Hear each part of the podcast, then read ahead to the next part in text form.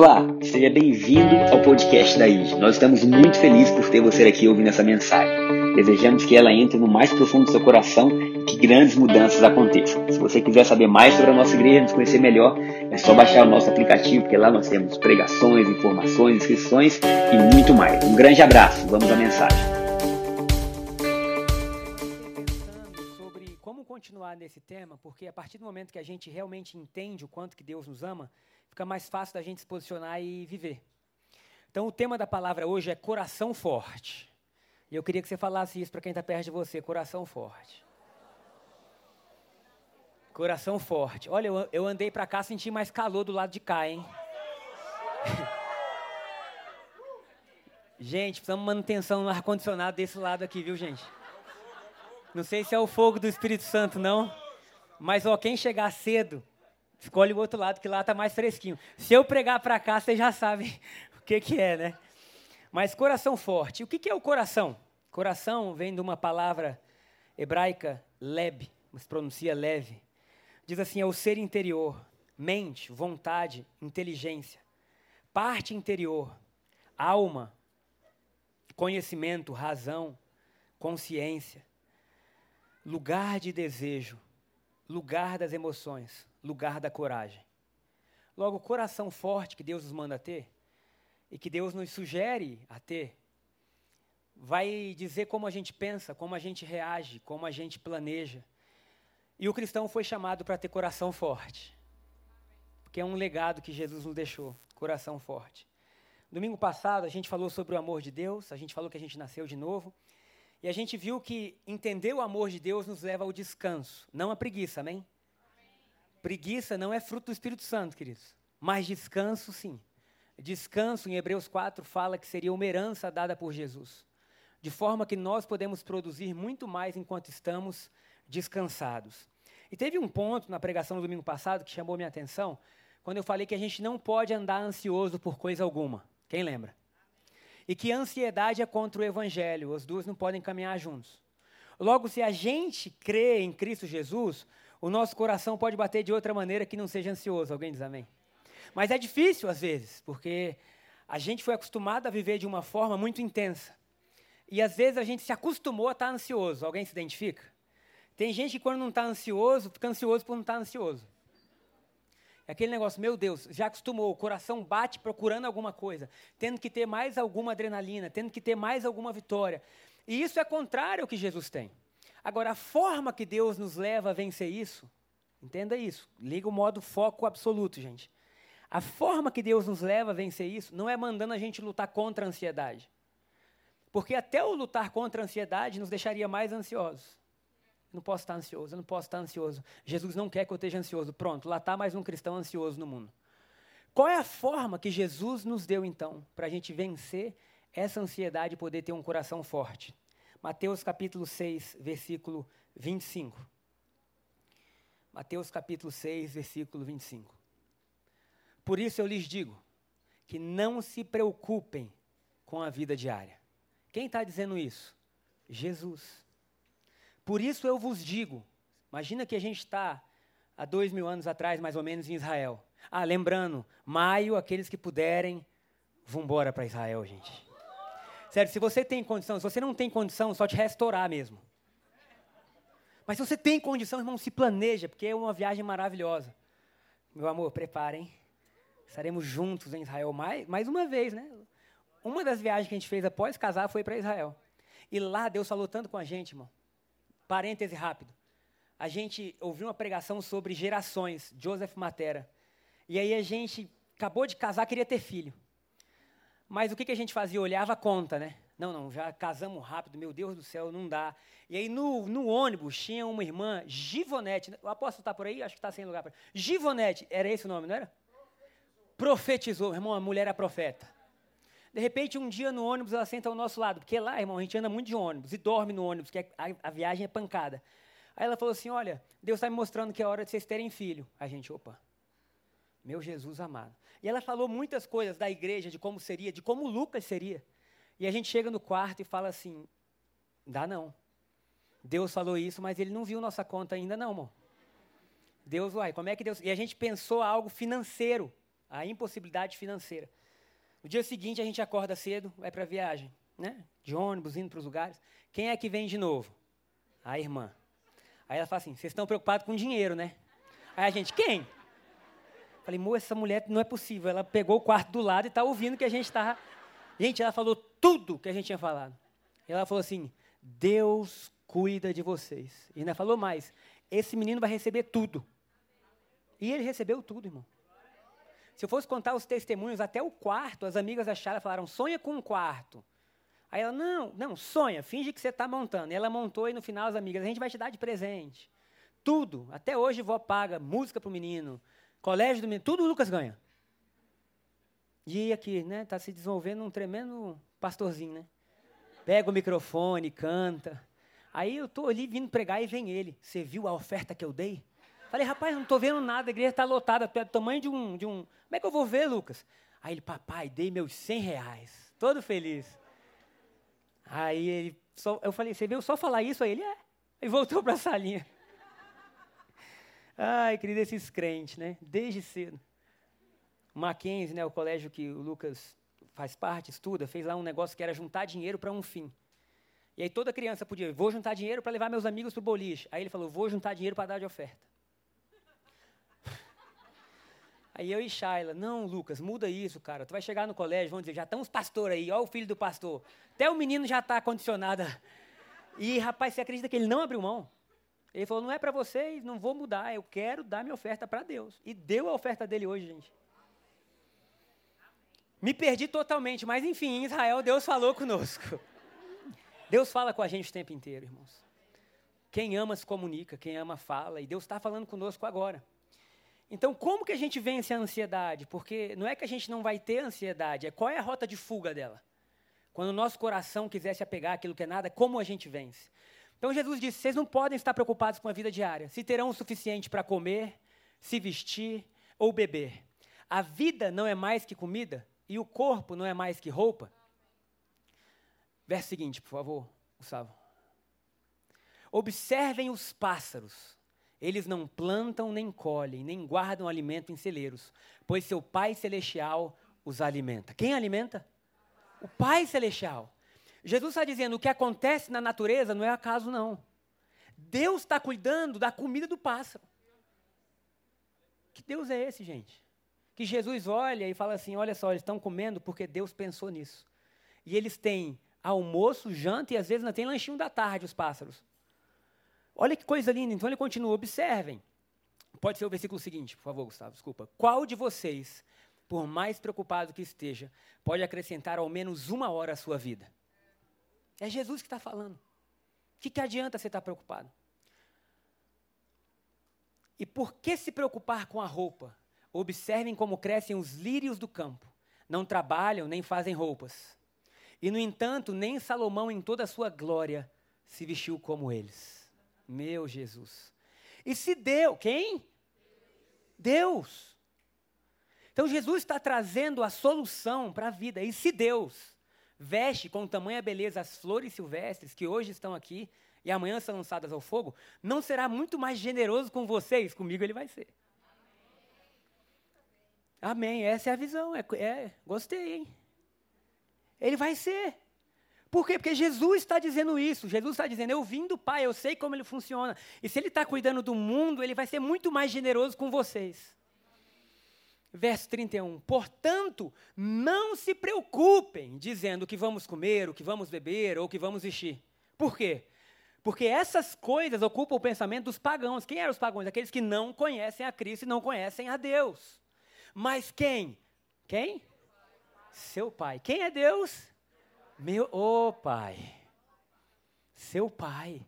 Sabe, Jesus tira a ideia de um Deus distante, porque para o povo judeu ele sempre foi Yahvé, poderoso, majestoso, que governa o universo, e ele é. Mas Jesus traz esse Deus ao lugar de pai. Então ele fala assim: Mas o vosso Pai Celestial já sabe. Você sabe, né, pai? E ele fala: Sei. Ele está dizendo, Deus já sabe o que vocês precisam. Alguém pode dizer amém? amém. Ele sabe. Verso seguinte para a gente finalizar. Mas o que? Busquem aonde? Em primeiro lugar, o reino de Deus e a sua justiça, e todas as demais coisas vos serão acrescentadas. Respira fundo aí no seu lugar, irmão. Até trovejou, pai. E todas as demais coisas vos serão acrescentadas. Enquanto eu estou falando para vocês, todas as demais coisas estão seguindo minha vida. Enquanto a gente sair daqui para almoçar, as coisas estão vindo. Sabe, irmãos, nós não podemos estar preocupados com nada, porque a gente não tem esse controle de estar preocupado. E aí a gente se acostumou a estar preocupado, os meninos nem nasceram ainda. Eu lembro quando a Chara estava grávida, as pessoas me perguntavam, às vezes no futebol, como que vai ser a vida deles? O mundo está ruim. Eu dizia, meu Deus, o menino nem nasceu, já estão me botando medo, Senhor. Porque as pessoas se acostumaram a andar preocupadas. Aí Jesus falou, não se preocupa com isso, se preocupa só com uma coisa. Busca em primeiro lugar o reino de Deus e a sua justiça, e tudo vai ser acrescentado. Irmãos, quando a gente começa a entender isso, esse é um chamado para a gente sair da ansiosidade. Que a gente não pode andar ansioso. Salmo 57, 7 diz assim: Firme está o meu coração, ó Deus. O meu coração está firme. Firme, ó Deus, está o meu coração. O meu coração está firme. Então Jesus fala que para a gente vencer a ansiedade, a gente precisa entender quem é Deus. Porque a forma de você vencer é você sabendo quem é por você. Sim ou não? Olha, olha as aves, Deus alimenta. Olha as flores, Deus alimenta. Olha a sua vida, olha para Deus. Porque a partir do momento que você olhar para Deus, vai vir uma confiança no seu coração e você não vai andar ansioso. Então, quem Deus é? Você precisa estudar isso. Se você gastar uma um assunto na sua vida, entenda quem Deus é. Por quê? Porque você é a imagem e semelhança. Quando você entender quem Deus é, você vai estar entendendo o que é possível para você. Irmãos, o Evangelho não permite, não deixa lugar para a vítima. No Evangelho não há vítima. Quando a gente estuda o Evangelho, Deus está te dando poder para transformar a sua vida. Não tem como você crer em Cristo Jesus e continuar tendo o sentimento de vítima, irmão. Vítima não constrói, vítima não reina, vítima não transforma, vítima não serve. Jesus está dizendo: quando eu morri na cruz, eu me tornei vítima no seu lugar, para que a partir de então, do que eu fiz, você reinasse em vida. Então, o chamado de Deus para a nossa vida é levanta, desperta, coração forte, coração firme, por quê? Porque há coisas maravilhosas para a gente agora. Quem Deus é? É isso que você é. Imagem e semelhança, filho de Deus. O que Deus pode, é isso que pode acontecer na sua vida. Todas as coisas.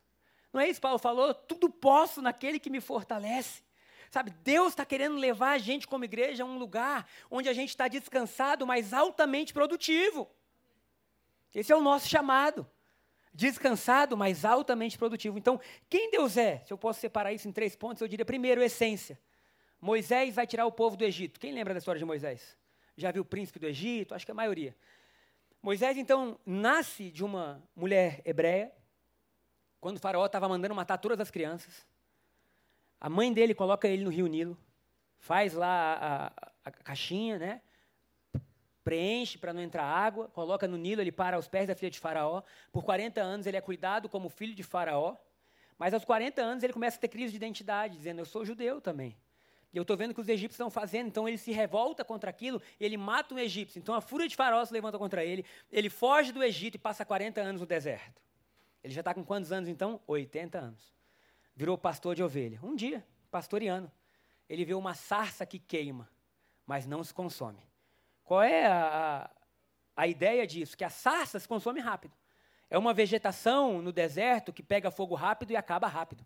É como se fosse uma palha seca.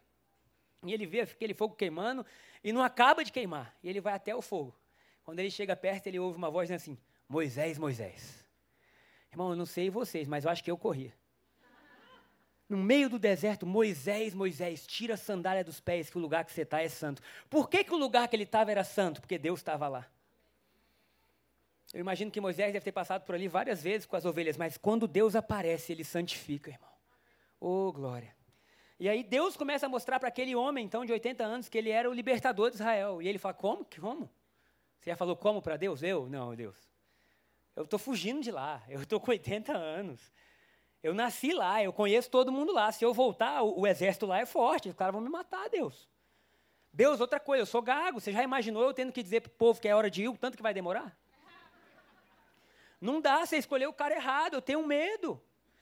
E Deus fala para ele assim: Moisés, quem fez a boca? Ô oh, pai. Moisés, você não está entendendo. Olha, diga ao povo que eu te enviei. E aí ele pergunta em Êxodo 13, 14, 13, né? Diz assim: qual é seu nome? Olha que legal alguém perguntar para Deus qual é o nome dele. Tipo, qual é seu nome? Deus respondeu, 13, 14. Eu sou o que sou. Diga ao povo de Israel que eu sou, me enviou a vocês. Olha que coisa, gente. Deus não responde o nome dele dizendo assim um atributo. Deus responde o nome dele assim: a minha essência simplesmente é. E ela é o que precisa ser. Isso quer dizer que se você precisa de provisão, eu sou a provisão. Isso quer dizer que se você precisa de cura, eu sou a cura. Isso quer dizer que se você precisa de sustento, eu sou o sustento. Moisés, eu simplesmente sou. Qualquer pessoa que chega até mim, eu sou. Ah, querido, isso é maravilhoso demais. Quando a nossa alma entende isso, a gente corre para Deus e não de Deus. Fala, Deus, eu preciso. Senhor, eu sei que você é a fonte, eu sei que você é. Então, Deus é. Você tem um Deus que é. Agora. Gideão recebe o povo de Moisés, após Moisés morrer, e vai herdar a terra prometida com gigantes. Você já imaginou Gideão olhando, rapaz, um monte de gigante, meu, meu, meu exército é de ex-escravo. Como que vai ser isso? Ele está no alto do monte, sentado, aparece um homem para ele. Gideão pergunta assim: Você é dos nossos ou contra nós? Quem já leu essa história? E aí o anjo fala assim: Eu sou general do exército do Senhor e acabei de chegar. Deus estava dizendo assim: Gideão, eu sou guerreiro se precisar. Sabe? Quando Abraão, pai da fé, está levando Isaac, ele precisava de uma provisão. E ele está lá, será que eu vou ter que sacrificar meu filho? Quando bota o menino na lenha, que levanta o cutelo, o anjo fala assim: calma, Abraão, porque ele é Jeová Jirei, o Deus que provê. Sabe, dependendo da fase da nossa vida, Deus se apresenta da maneira que a gente precisa. Por quê? Porque Ele é. Então, se Deus se, se disser que Ele é algo, isso é pequeno perto dele, porque Ele é tudo. Ô, oh, glória. E aí quando você pensa, é Ele que cuida de mim? Ô oh, Pai, até descansa. Sabe, a gente não está guerreando para Deus abrir uma porta na nossa vida, elas estão abertas. A gente está só tentando fazer com que esse coração entenda quais são as para a gente. Sabe? Aí quando você entende isso, você não quer o que é de ninguém, é dele, é a história dele. Mas você fala, cara, Deus planejou algo muito bom para mim. Por quê? Porque ele me ama. Então, Deus é. Simplesmente é. Eu anotei. Para o cego de Jericó, ele é a cura. Para aqueles que estão em guerra, ele é o príncipe da paz. Para os que têm necessidade, ele é a provisão. Ele simplesmente é. A forma que Deus se apresenta a Moisés é muito significativa, pois para tudo que precisamos, ele é. Fala isso para você, ele é. Ele é. Agora, então, o que, que Deus pode fazer? Porque não só ele é, como ele tem todo o poder. Eu li Jó no primeiro culto, mas não quero ler não, porque Jó estava bravo com Deus. E em Jó, ele, ele podia estar tá bravo, não podia? Quem sabe a história de Jó fala, rapaz, se tem alguém que podia dizer, ô oh, Deus, era Jó. E aí Deus chega para ele e não alivia não. Irmão, Deus não mima a gente. Deus fala assim, vocês vão crescer. E fala assim, Jó, é o seguinte, onde você estava quando eu pus limite às ondas do mar? Jó, onde você estava quando eu faço, ou onde você está quando eu faço chover sobre a terra no lugar que não tem ninguém, e mesmo lá cai chuva? Onde você está quando eu ando sobre as nuvens? Jó, onde? E Deus começa a mostrar a sua grandeza de um Deus que simplesmente faz tudo acontecer. A Bíblia fala em Isaías que ele mediu o universo com palmos, gente. e como que esse Deus cabe dentro da gente, né? Então, qual é o poder de Deus? É todo poder. Então, ele é e ele é poderoso. Para a gente finalizar a introdução, que a gente está só na introdução a melhor parte disso tudo é que ele age em amor. Porque você já imaginou, obrigado, se Deus usasse o poder dele contra a gente? Misericórdia.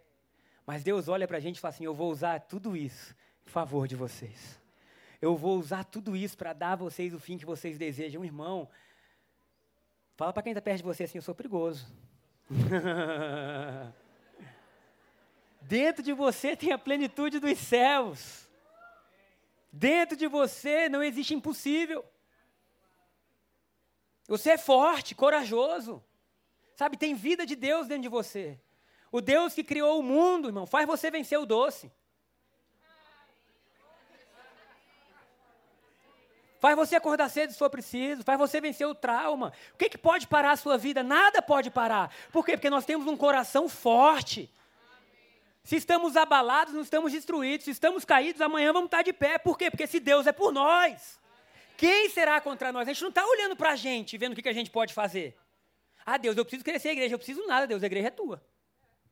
Ah, precisa construir o Kids, Deus. Quem é que está mandando tanta criança para a igreja, Deus? Não é você? É, sou eu. Então, Senhor, vamos lá. Mostra o seu amor. E aí você entra numa cooperação com Deus, não numa luta. Deus, eu estou cooperando com você. Me diz, o que, que é? É tão bom cooperar com Deus? Ô oh, Pai, louvado seja Deus que Ele usa esse poder em amor. E é isso que o Evangelho nos assegura. Então, três pontos nós vamos ter hoje na pregação. Eu prometo que eu não vou demorar. O primeiro é deixando o que passou para trás. Se nós temos um coração forte, nós precisamos deixar o que passou para trás. Por quê? Porque se a gente carrega conosco aquilo que passou e que nos fez mal, aquilo continua fazendo mal para a gente ainda hoje. O povo sai do Egito. Qual era a promessa de Deus? Quem lembra? Vocês vão para onde? Terra prometida. Existia a terra prometida? Existia ou não existia? Existia. Eles saíram do Egito? Eles entraram na terra prometida? Não. Por quê? É isso que a gente tem que pensar.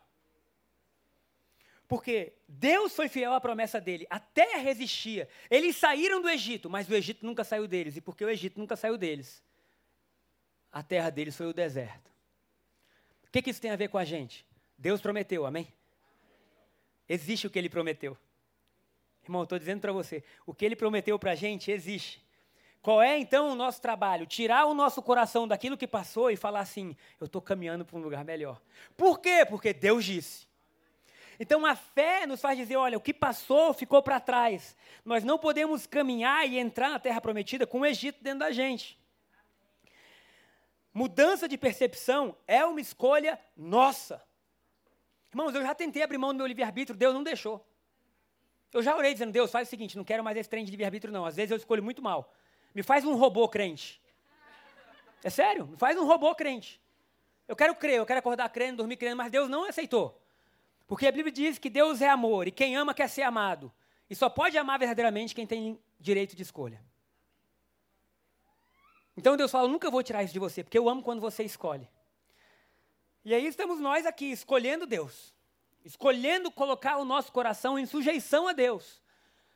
Porque a gente não pode mudar o que aconteceu na nossa vida ou reeditar o passado, mas a gente pode mudar a nossa percepção disso, sim ou não? Deixar o que passou para trás sempre será uma escolha nossa. É inútil sair do Egito se o Egito nunca saiu da gente. É inútil sair do Egito se o Egito nunca saiu da gente. Esse êxodo da mente, do coração, é importante. E essa renovação é uma função nossa. Olha que coisa triste eles não viveram o que Deus tinha preparado. Eles não entraram na terra prometida. Eles não habitaram nas casas que existiam. Eles não comeram dos frutos que estavam lá. Simplesmente porque não estavam mais escravos, mas a escravidão não tinha saído deles. Estava lá, a promessa estava lá, o destino estava lá, mas o coração continuava de escravo. Como que a gente vence isso então? Transformando esse coração em um coração forte, crendo em quem Deus é. segundo ponto da pregação hoje é bem simples. O homem mais feliz que existe. Quem pode dizer isso? Você é mulher, pode dizer a mulher mais feliz que existe. A gente fica fala com, com vergonha, né? Não, irmãos, é isso que Deus tem para você. Eu fui ler esse livro, esse livro que tem aqui, do Ed. E o Ed me conquistou nas primeiras frases. Mais ou menos 100 anos de idade.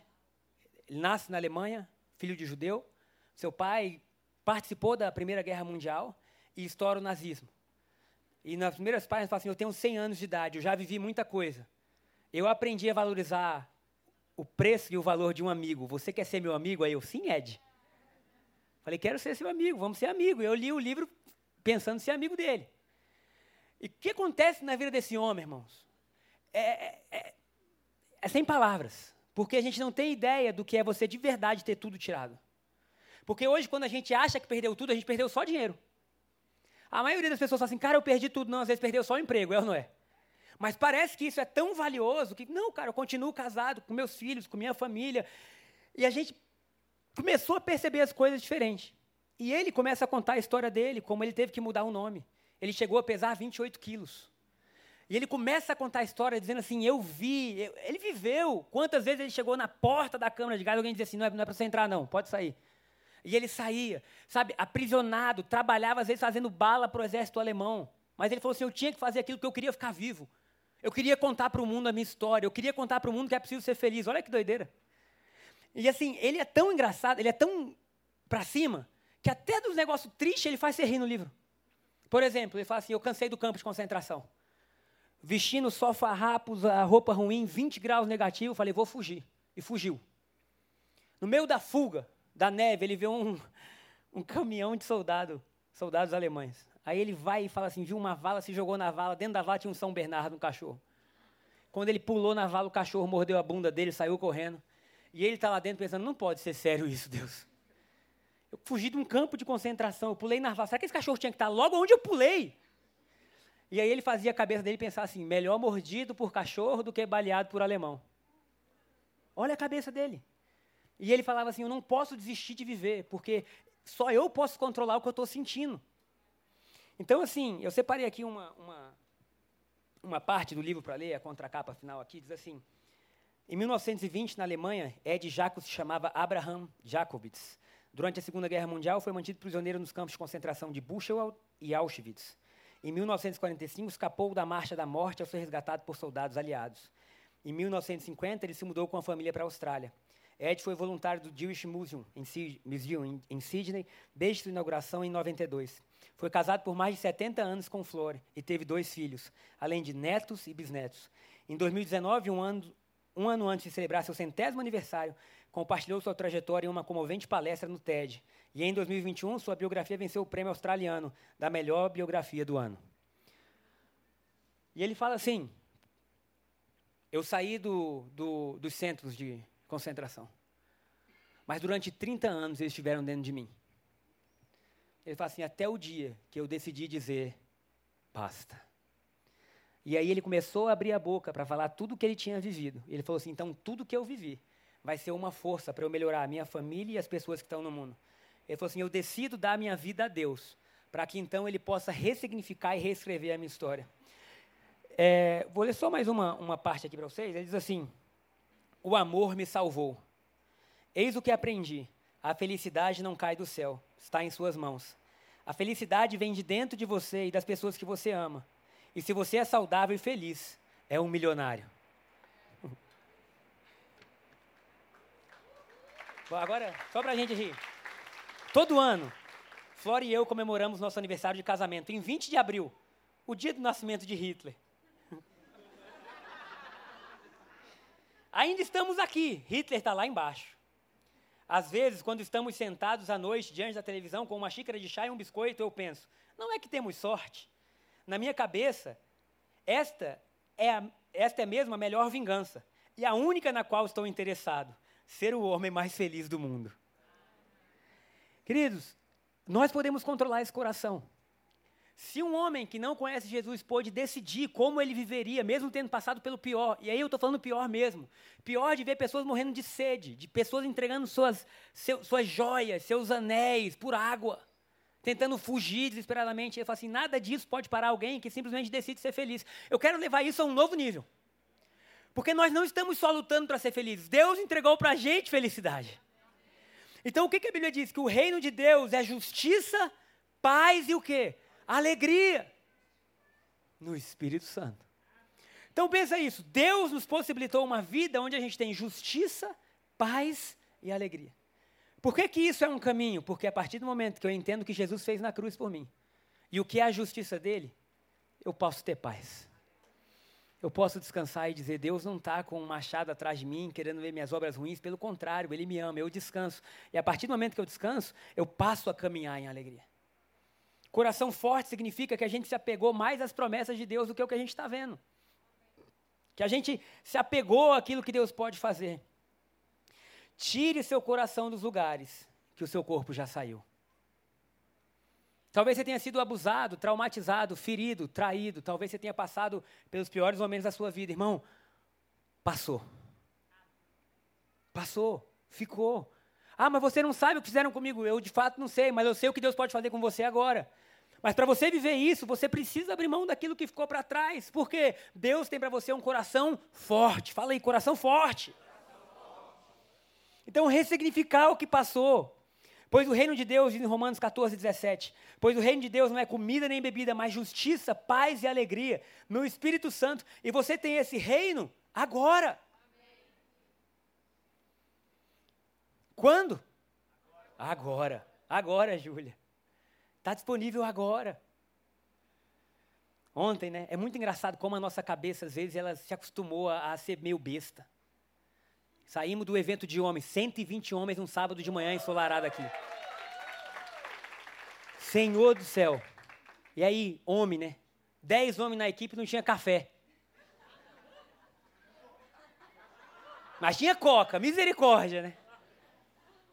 Rapaz, aquela coisa, uma manhã maravilhosa. Que manhã abençoada. Aí saímos daqui, aí tô eu e meu pai, a gente foi visitar a casa. Júnior e Gabriela estão por aí?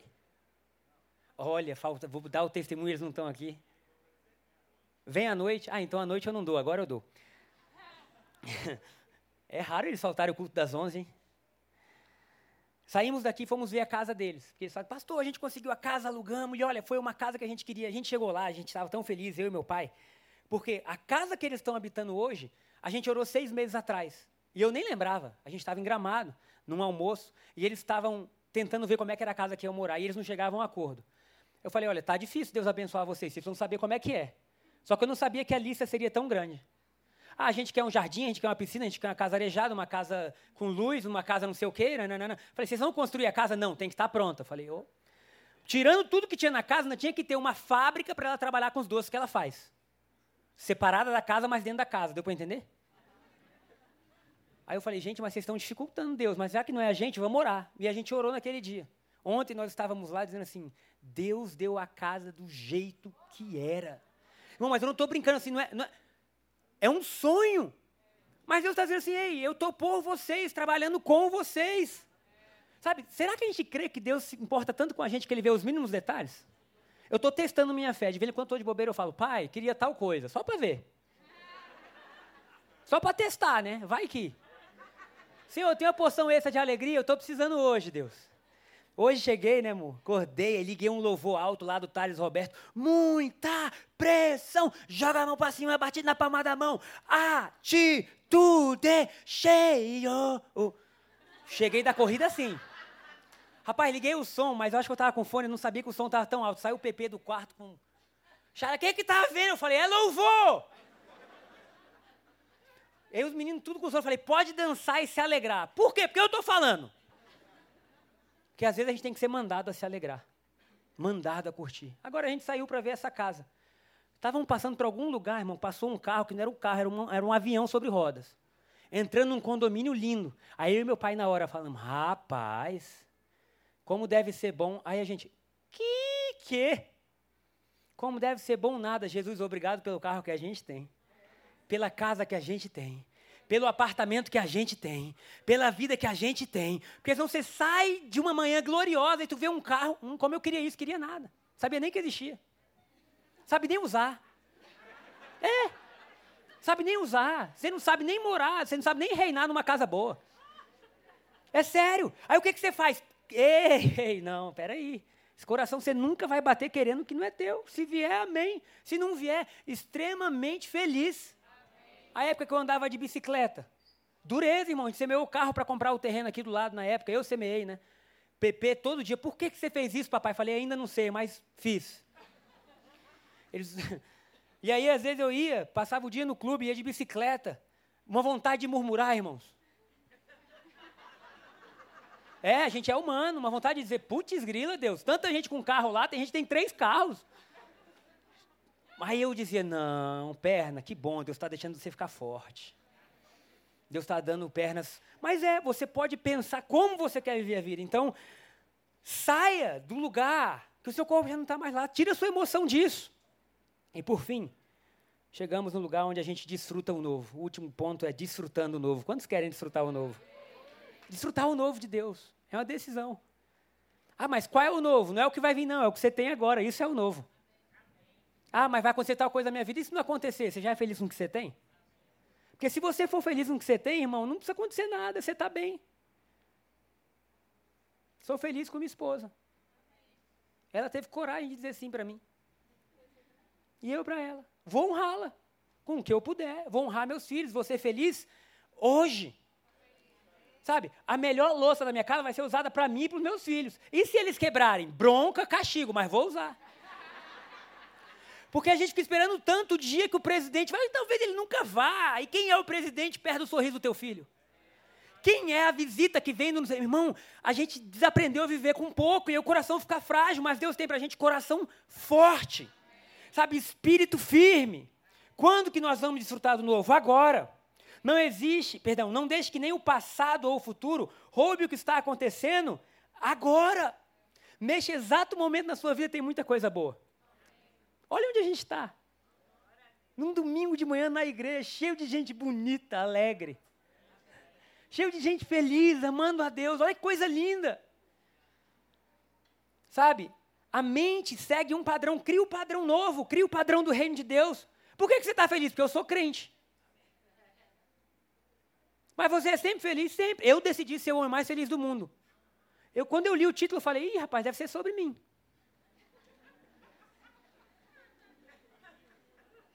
Parece besteira, mas se eu não decidir, quem vai decidir por mim? Se eu não decidir ser feliz, quem vai decidir, irmão? A verdade é que ninguém está nem aí para gente.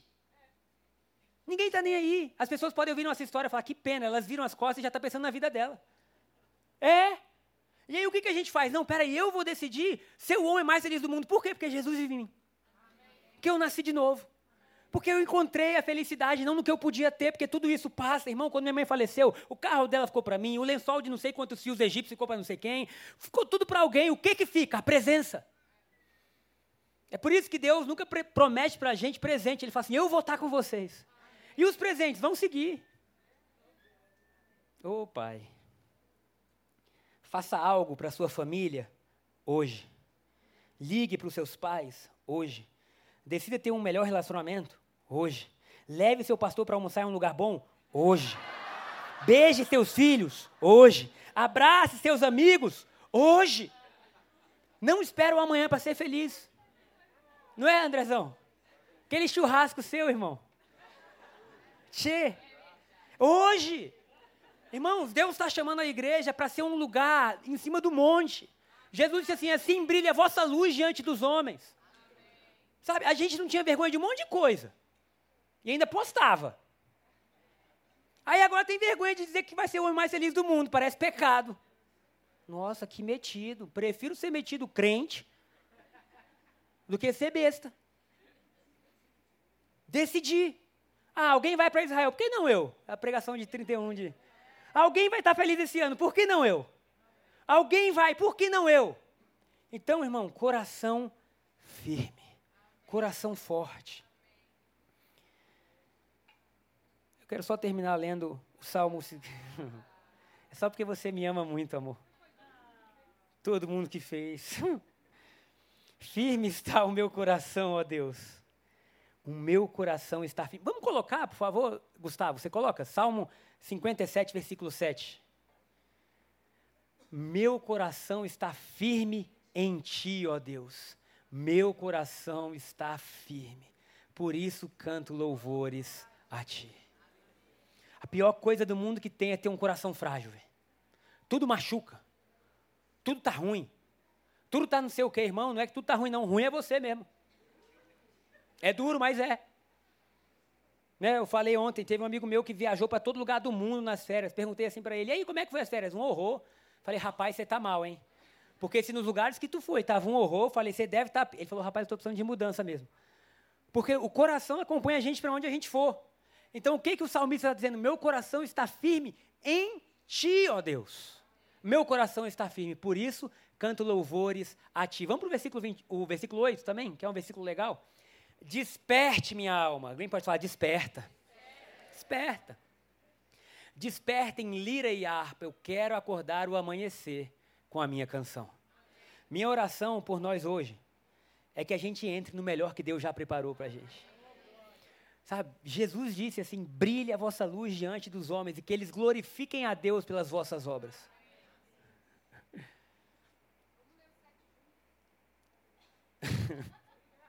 Vem, Charla, aqui em cima. Vem. Lê o sete junto. Todo mundo junto. Amém. Vamos lá, Salmos 57, 7. Vamos lá, então. Tem que contar até três, meu amor? Então vamos lá, no três, hein? Um, dois, três. Meu coração está firme em ti, ó Deus. Meu coração está firme. Por isso canto louvores a ti. Aleluia. Dê um aplauso ao Senhor.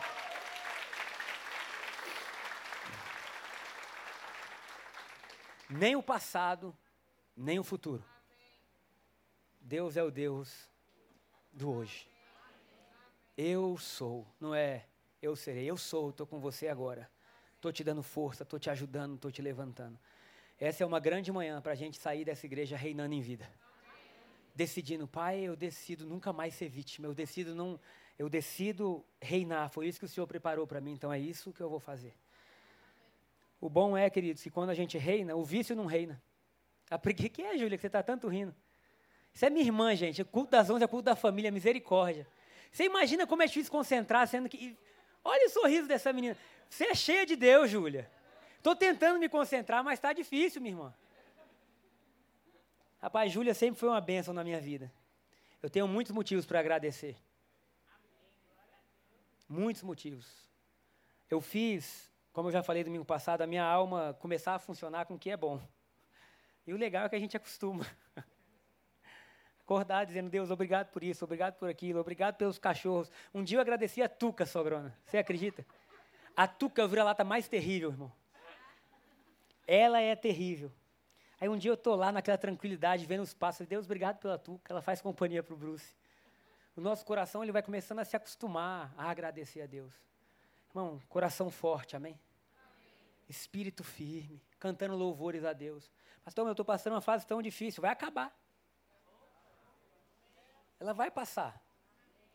O que vai ficar é só como você agiu durante esse período. Estava com um amigo essa semana, e aí ele está um tempo sem emprego, né? Só para a gente rir e finalizar. Ele está um tempo sem emprego, né? Ele, cara, eu já mandei currículo. Eu falei, você está parado? Não, não estou parado. Então faz assim, ó. Quando você acordar amanhã, abre um caderno e bota assim, curtindo minhas férias com Deus. E aí você vai colocar tudo que você vai fazer nas férias. Já que não está abrindo nenhuma porta de emprego, curte. Por quê? Você vai passar por esse desemprego, triste ou feliz, você pode escolher. E aí eu falei, vai andar no parque, vai fazer aquilo que as pessoas às vezes não podem fazer. Porque senão, irmão, a gente está com emprego, está chateado, porque tem que trabalhar. Está desempregado, está chateado. E aí vem Jesus e fala, deixa isso para trás, deixa o Egito para trás. Por quê? Porque o que eu tenho para cada um de vocês é coração firme é coração forte, é abraçar os amigos, é crescer, é perdoar, é amar, é tentar. E no meio disso tudo, que a luz de Jesus brilhe através de nós. Amém? Coloque-se de pé no seu lugar.